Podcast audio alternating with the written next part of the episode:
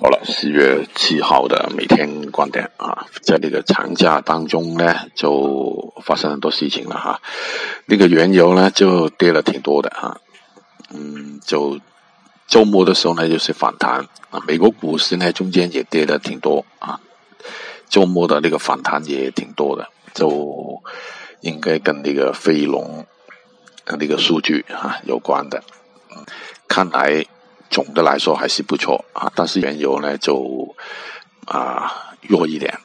我们来先看图。